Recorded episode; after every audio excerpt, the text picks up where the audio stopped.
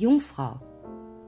Erwachen des Herzens, kreative Manifestationen und dramatische Höhepunkte in deinem zwölften Haus des Unterbewusstseins, deiner Vorstellungskraft und der Hingabe.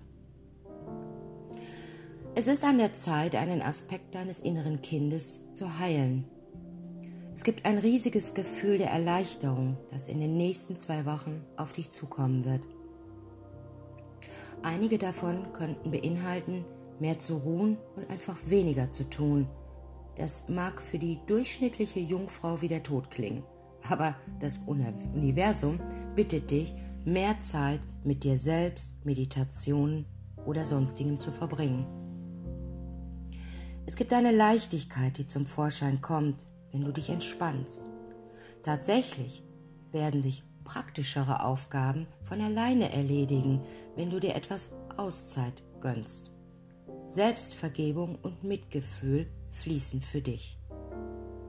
Da das zwölfte Haus hervorgehoben ist, liegt der Fokus auf deinen verborgenen und übersinnlichen Fähigkeiten. Das Universum möchte, dass du in den nächsten zwei Wochen nach innen gehst und Teile von dir entdeckst, die verborgen waren oder die seit geraumer Zeit geschlafen haben. Es könnten Kindheitserinnerungen oder Träume sein, die du einmal verwirklichen wolltest. Ruhiger zu werden und sich mehr auszuruhen, werden dich dabei stark begünstigen. Es gibt eine Form der Hingabe, die hervorkommt und das hast du vielleicht mit diesem Vollmond schon bemerkt. Und das Universum bittet darum, dass du deine Vorfahren oder auch geistigen Führer ansprichst und mit ihnen zusammenarbeitest. Ihr könntet viele Signale vom Geist in Form von Zahlenfolgen, Liedtexten oder sogar Tieren sehen, die auftauchen.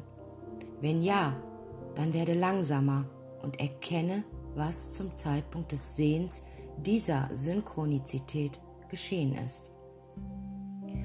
Deine Fähigkeit, mit dem Strom zu gehen, ist wichtig.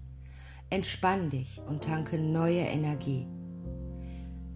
Wenn du dich während dieser Zeit müde fühlen solltest, ruh dich aus.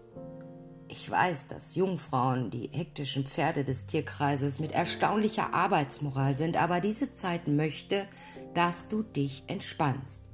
In der Tat, je mehr du das aus- und einschalten kannst, desto mehr kannst du sehen, wie sich die praktischen Dinge ein wenig bewegen.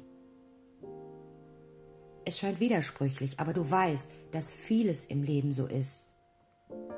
Und es wird auch bevorzugt, sich Zeit zu nehmen, um deine intuitiven Fähigkeiten zu verbessern.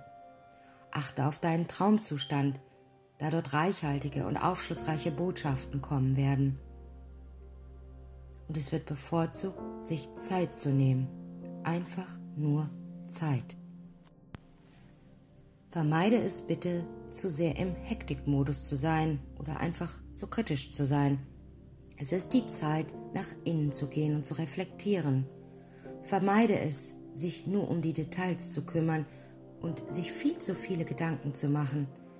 Ich weiß, ich weiß, diese Qualitäten sind oft wie die Luft, die du atmest, aber das Universum bittet dich, loszulassen und es dem Universum zu überlassen. Vermeide es, zu beschäftigt zu sein oder vermeide es, keinen Raum mehr für dich zu haben.